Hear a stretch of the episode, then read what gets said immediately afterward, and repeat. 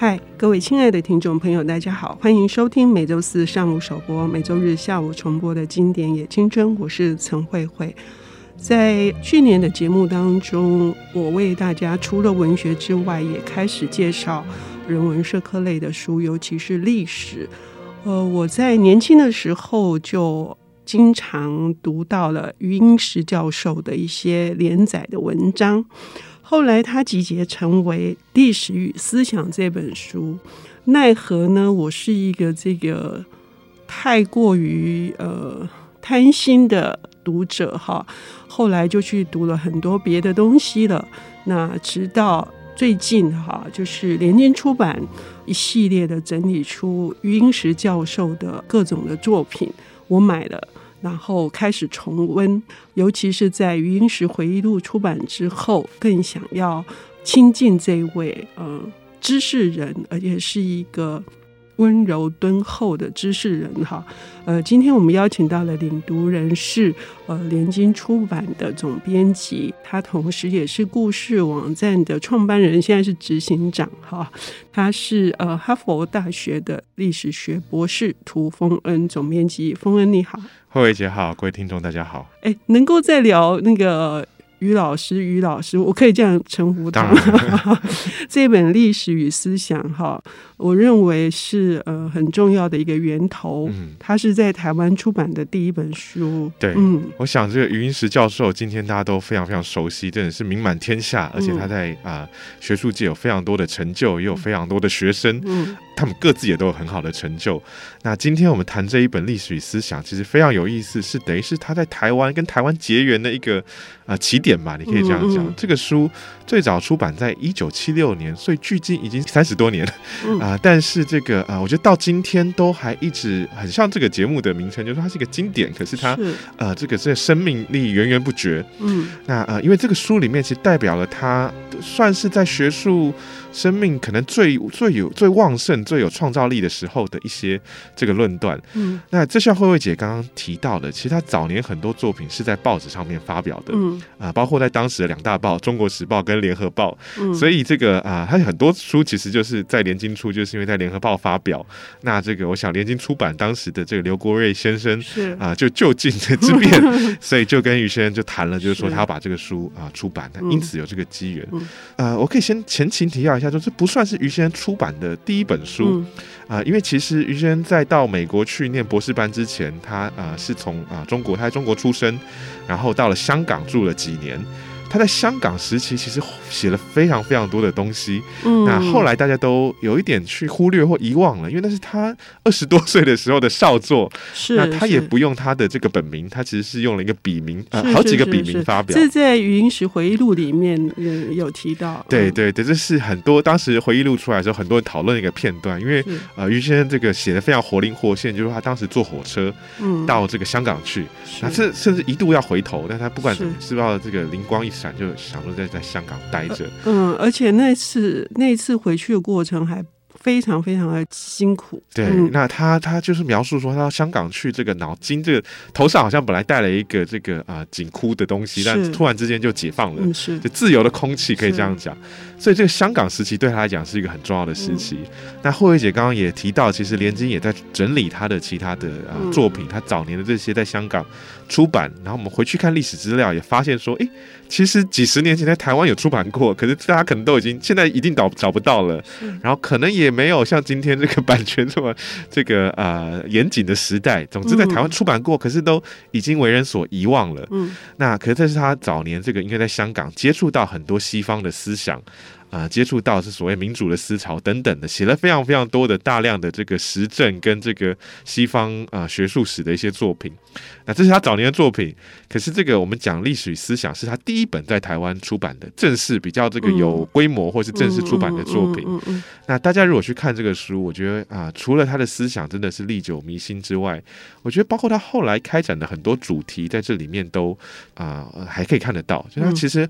我记得我们跟呃现代中央研究院的王范森教授啊、有请他来谈余先生的作品。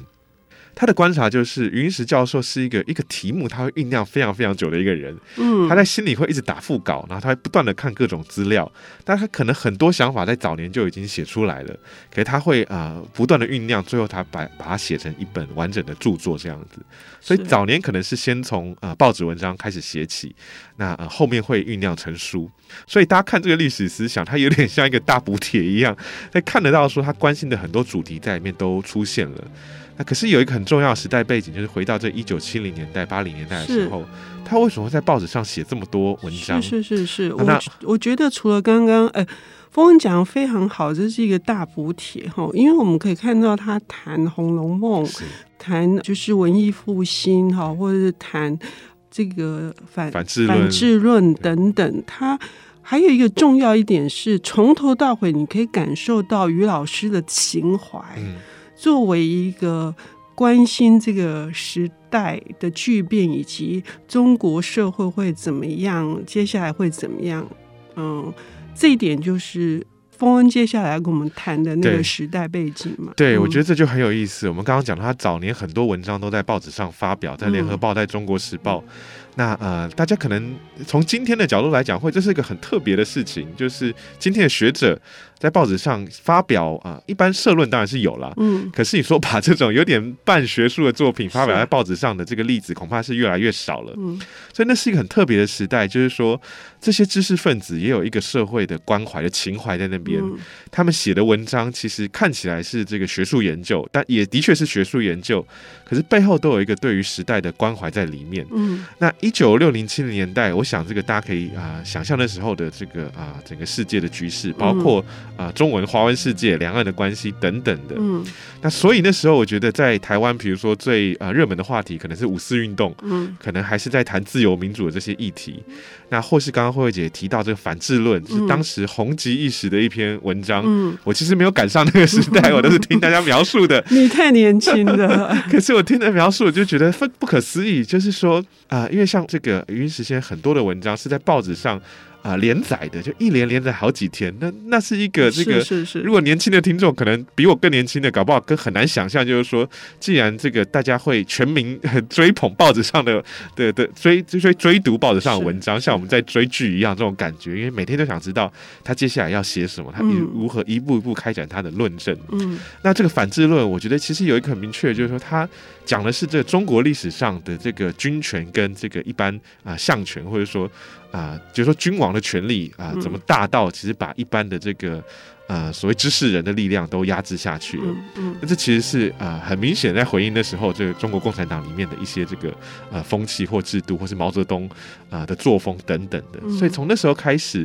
啊、呃，其实于先生就一直很关心中国。啊，当代中国的命题，嗯，只是说他回应的方式，但他也有写了很多时论跟政论，嗯，他同时为了理解这些现象，我觉得他是回到历史里面去，想要找一个根源，就是说这很多东西看起来是我们当代所面对的政治问题，可是其实这你从历史上面可以找到一些渊源。那反智论是一个呃轰动一时的一个论断。嗯，我听到很棒的话哈，就是我们现在在看有一些正在发生的事件或是现象，呃，假设有一个知识分子他怀着这样子的希望建设更美好的这个社会，呃，每个人都成为一个理性的人这样子的角度，那么他确实需要证据告诉我们说，哦，这起来有字，然后这其实我们可以不要重蹈覆辙，哈，这。应该就是历史，我觉得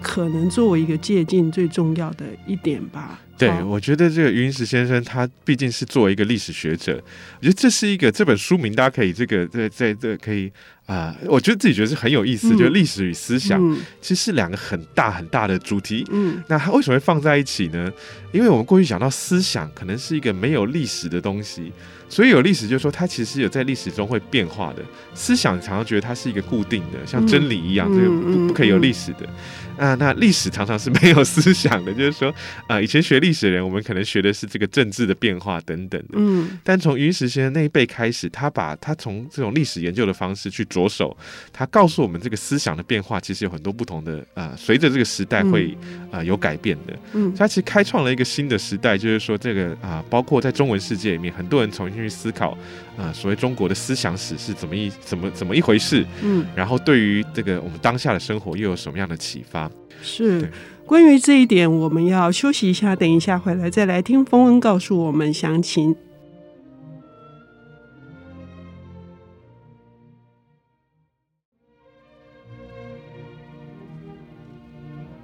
欢迎回到《经典青春》，我是陈慧慧。我们邀请到的领读人是哈佛大学的历史学博士，他是故事网站的创办人，现任联经出版的总编辑。他到了连经之后呢，我觉得在心意，还有在他呃想要作为一个传播平台上面，他呃会有一个更大的作为。那么现在正在进行中。今天他带来的这本书是余英时教授的在台湾写作的第一本书《历史与思想》。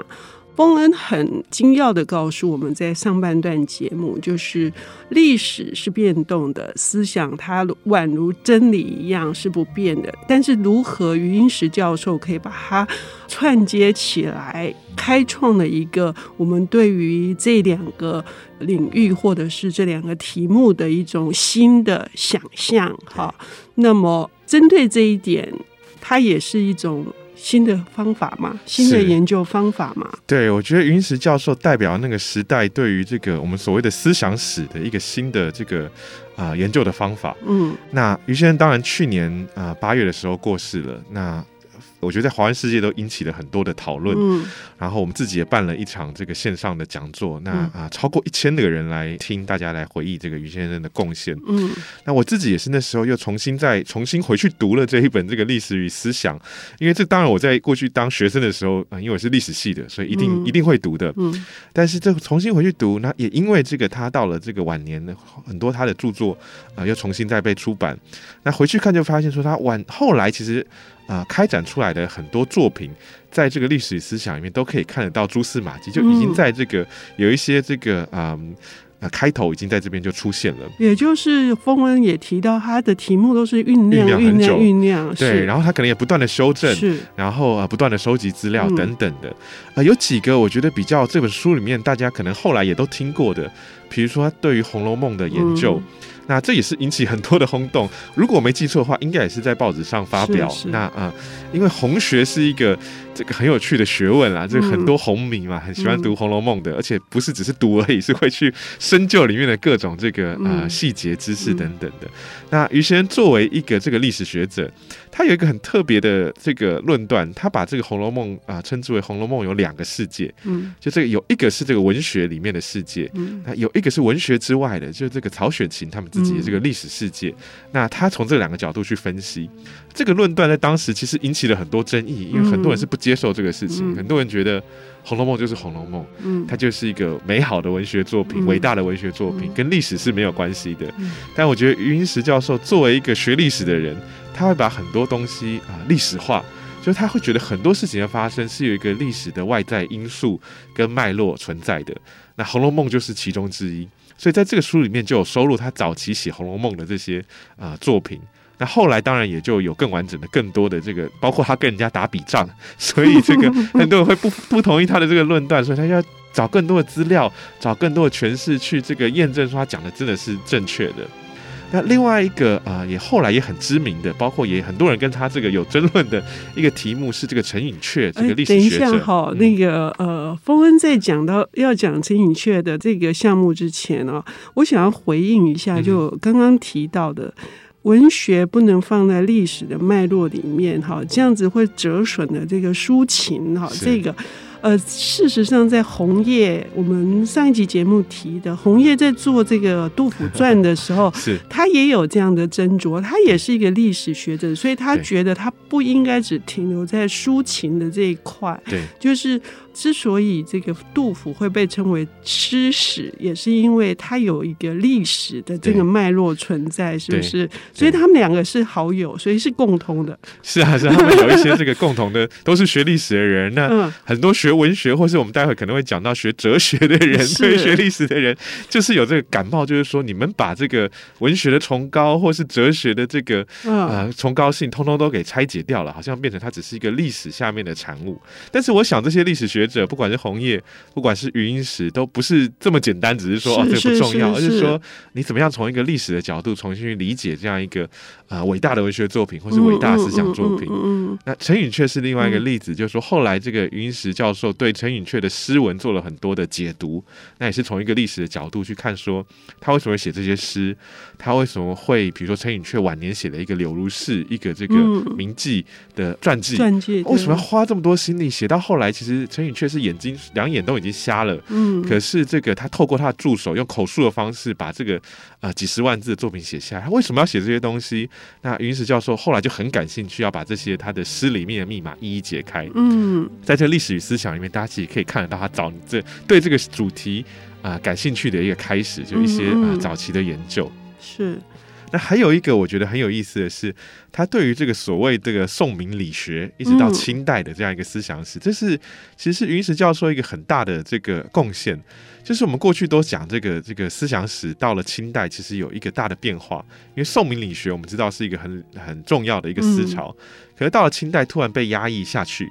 那以前的解释就是说，这个啊、呃，因为清代是一个满人政权嘛，是这个也对于这个啊、呃、外在环境有很多的压抑，那大家可能不能再这样随意的发表文章。嗯，嗯，可是余英时教授就是我们刚刚讲到，他作为一个历史学者，同时又是一个研究思想的人。他觉得思想有一个内在的，你说生命力，或是用他的说法是一个内在的理路啊，嗯，一个这个啊、呃、思想自己会走到一个尽头的时候，他需要转个弯，才能继续的这个发展下去。嗯，所以他用这种角度去解释从这个呃宋明理学一直到清代的思想的一个变化。这是他后来的很多著作里面都反复的去探讨这样一个问题，就是说不同的时代里面为什么思想会产生变化？那有时候是因为外在的原因。有时候是因为思想家自己的心境改变了，或者说思想呃碰到了一些难题需要去解决，所以他等于在那个时代开创了一种从这种思想的角度切入，啊、呃，知道很多，就有点像比如说我们讲文学，可能文学为什么风格会改变，可能因为走到了一个某某种程度上走到一个尽头，所以他需要有新的这个尝试、新的实验啊、呃、新的做法等等的。那这是当时一直到后来都很受余英时教授很受瞩目的一个这个研究方式。丰恩这么一说哈，这一篇这有两三篇，确实是我印象非常深刻的，就是也其实也点亮了我的另外一只眼睛。就我虽然我不是这个领域的人，但是在这个过程当中。